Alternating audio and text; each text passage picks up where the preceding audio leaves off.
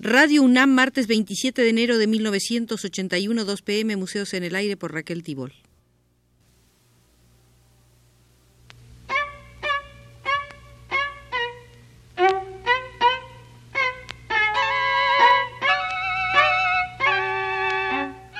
Museos en el Aire.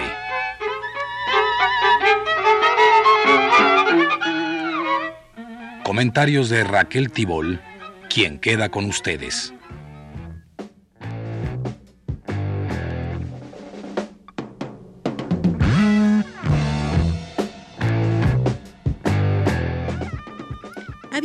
Prometido regresar al Museo del Mercado del Arte y aquí estamos, dispuestos a seguir a una guía excepcional, la socióloga francesa Raymond Moulin, cuyo estudio Vivir sin vender fue traducido al español por Adolfo Sánchez Vázquez y figura en la excepcional antología de estética y marxismo. Entremos por aquí, por esta sala que se inicia con la definición de precio.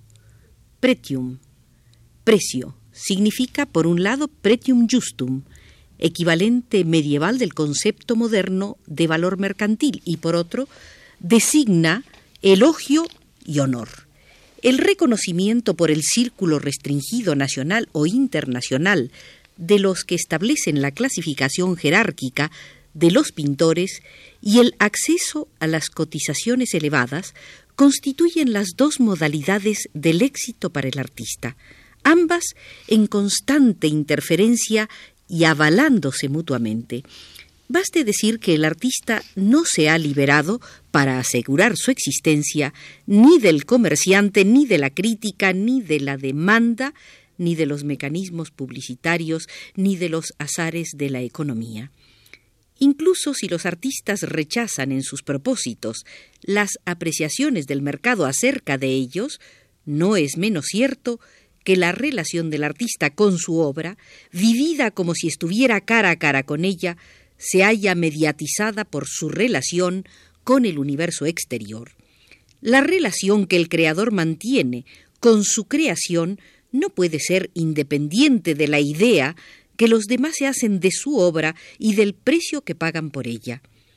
En una coyuntura en la que el negocio de la difusión del arte es tal que el juicio estético se desvaloriza de acuerdo con las manipulaciones comerciales, Toda consagración es equívoca y la satisfacción de ser un artista caro no excluye el resentimiento con respecto a los medios empleados para obtener el éxito ni tampoco la inquietud por su significación.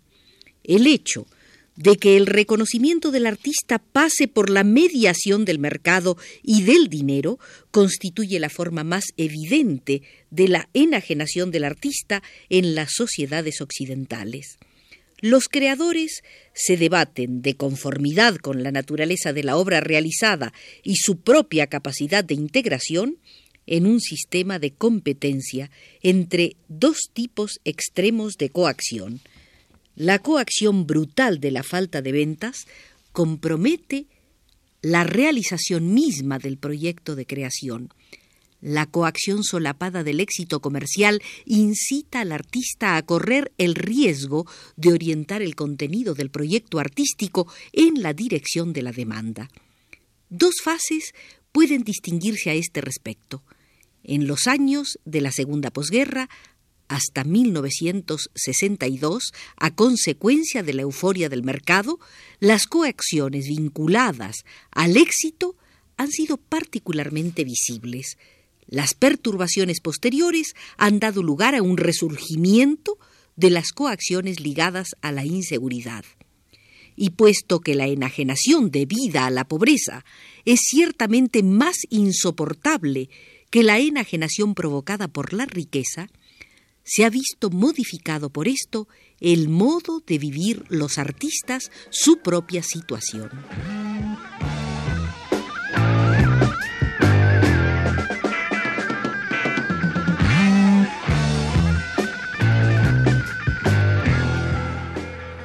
En los años 50, la prosperidad excepcional del comercio artístico y la adhesión de un sector de la clientela a las búsquedas de la vanguardia han podido hacer creer que una nueva edad de oro se abría a los artistas. La coyuntura económica general, la ausencia de impuestos sobre la plusvalía del capital que daba un vivo impulso a las transacciones especulativas, el prestigio especial conferido a los compradores burgueses, pero nostálgicos de los modelos aristocráticos por la posesión de obras de arte, han constituido otras tantas circunstancias propicias. La generalización de la práctica del contrato de monopolio influyó en el mismo sentido. ¿Qué comerciante habría corrido el riesgo de hacer inversiones elevadas para asegurar la consagración y la comercialización rápidas de una firma si no se hubiese reservado previamente en exclusividad la producción de un artista? La fiebre especulativa de los años 50, el juego de los mecanismos financieros y publicitarios han asegurado la promoción comercial de las investigaciones artísticas más recientes y han podido hacer creer que se podía tratar la obra de arte como una mercancía ordinaria. Los comerciantes más representativos de este momento privilegiado de la historia del mercado han quemado las etapas. Al especular con el alza, han provocado un gran interés por el arte vivo, han asegurado a los artistas impacientes y con frecuencia cómplices un éxito comercial rápido y han hecho ganar sumas enormes a los coleccionistas que consideraban los cuadros como títulos de bolsa. Durante esos mismos años, la prosperidad del mercado dio a los artistas en general una relativa seguridad y a algunos les proporcionó considerables fortunas. Los artistas nacidos alrededor de 1900 alcanzaron el éxito comercial a los 50 años. Los nacidos alrededor de 1920 lo obtuvieron más fácilmente entre los 30 y los 40 años. Muchos de estos artistas han podido adaptarse sin un traumatismo psíquico en apariencia a un sistema de competencia que otorga la primacía a los hechos económicos y que da un carácter competitivo a las relaciones entre los individuos y grupos de interés. La euforia del mercado coincidía con el fin de la rebelión de los artistas.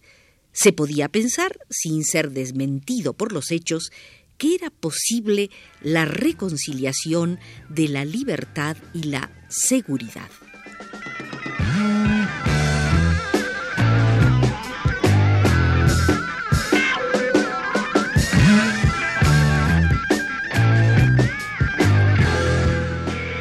En los mercados en los que dominan los factores psicológicos, el entusiasmo y el alza encuentran como una inevitable contrapartida el pánico y la baja. Ha habido cierta imprudencia al permitir que suban demasiado los precios de las obras contemporáneas, en tanto que la amenaza de la superproducción, desconocida para el mercado del arte antiguo, acecha al del arte vivo. La especulación con el alza no podía dejar de conducir a una sofocación del mercado. Por otro lado, el malestar bursátil que se ha manifestado a partir de 1963 ha modificado profundamente, si no el mercado artístico en su conjunto, los valores artísticos seguros representan inversiones refugios, sí al menos el sector especulativo de las transacciones, el de las obras recientes. Cuando una bolsa baja, los coleccionistas especuladores emprenden la retirada. Finalmente, los norteamericanos, que eran los grandes compradores en el mercado francés, por ejemplo, no solo comenzaron a comprar cuadros de sus compatriotas, sino que impusieron también la escuela de Nueva York a las europeas. En este contexto de marasmo económico, ha vuelto a surgir la mayor interrogación implicada por el sistema mercantil. Si la prosperidad del mercado es puesta en tela de juicio, ¿Qué es entonces de la seguridad del artista? Y cuando su seguridad es igual a cero, ¿puede hablarse todavía de su libertad? desde la instauración del sistema mercantil como sistema de organización de la vida artística en los años 70 del siglo pasado, la angustia de los artistas, desaparecida o latente en las fases de prosperidad, se manifiesta en los momentos de crisis, ya se trate, por ejemplo, de los desastres financieros de 1884 o de la recesión de los años 30. Son estos los momentos en que el sistema es puesto en cuestión y las soluciones de recambio se hallan a la orden del día. Lo mismo ha sucedido en los años 60 de este siglo. Tomando en cuenta las dificultades objetivas suscitadas por la coyuntura general, la fórmula cooperativista, que ya había alimentado los sueños de Van Gogh, volvía a encontrar adeptos. La concepción del cuadro de caballete, objeto ideal de la apropiación privada, era impugnada, como ya lo había sido en los años 30, por los partidarios de un arte monumental capaz de servir de marco a la vida social.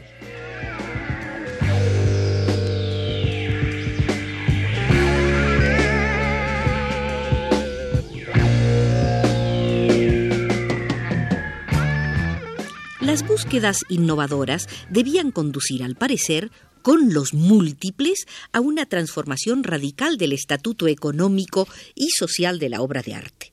En efecto, si se admite que la idea de múltiple implica la utilización de técnicas industriales como medio de creación y no ya de reproducción, la eliminación del original y la fabricación en serie de objetos idénticos e intercambiables, la abundancia, sucede al reino de la rareza y la obra de arte pierde con ello a la vez su dignidad excepcional y su cualidad de bien económico extraordinario.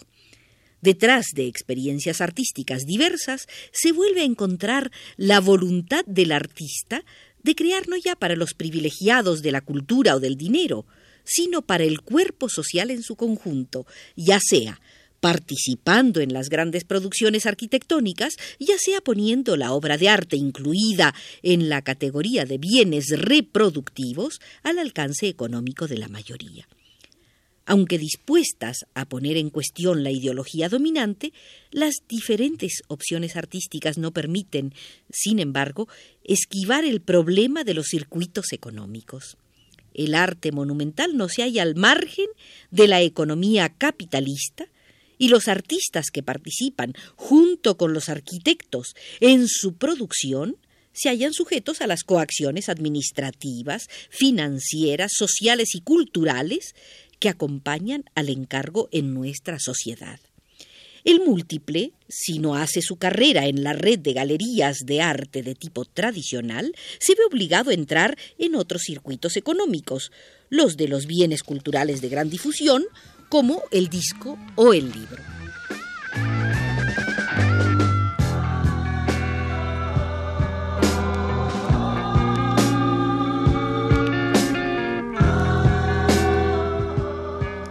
Ninguno de los intentos concretos llevados a cabo en los últimos años para sustraer la producción artística al medio cerrado de las galerías ha logrado desprender a ésta de toda inserción en la economía solo ha cambiado de acuerdo con la naturaleza misma de la búsqueda estética la modalidad de la economización. A la vez, justamente porque se hayan insertos en la sociedad global, porque han situado los debates a un nivel abstracto y porque han hecho abstracción, al menos parcialmente, de su elección estética respectiva, los revolucionarios de mayo en 1968 en París han podido ir mucho más lejos en la impugnación de las instituciones existentes y de la ideología dominante, e impulsados por sus aspiraciones creadoras, han tratado de elaborar una ideología de recambio y de sugerir instituciones de reemplazo. La impugnación del mercado artístico implica, en primer lugar, la del estatuto económico de la obra de arte, la degradación de la obra en mercancía, la sujeción del creador a la lógica de la economía y la degeneración del aficionado en especulador han sido objeto de una negación ética. No hay esperanza revolucionaria que no vaya acompañada de un anhelo ferviente y riguroso de pureza. La preocupación por escapar del envilecimiento por el dinero se ha manifestado concretamente en mayo en París en la negativa a comercializar los carteles que iban saliendo del taller popular de la Escuela de Bellas Artes. El estatuto social de la obra de arte no ha sido menos combatido que su estatuto económico, al considerarse que cada uno de ellos venía a reforzar al otro. A la concepción doblemente minoritaria del consumo estético, privilegio de los herederos de la cultura y o del dinero, se ha contrapuesto una concepción democrática que implica la igualdad de derecho al arte. El ejercicio de este derecho supone que la educación artística no sea abandonada en lo esencial al medio familiar y que al no estar limitada la difusión artística a un círculo de happy few, el arte pueda llegar a todos los grupos sociales.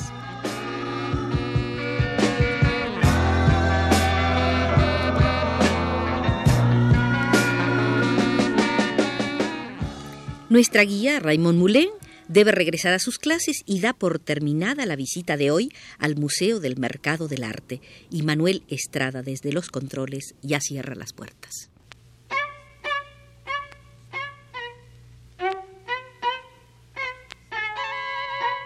Museos en el aire.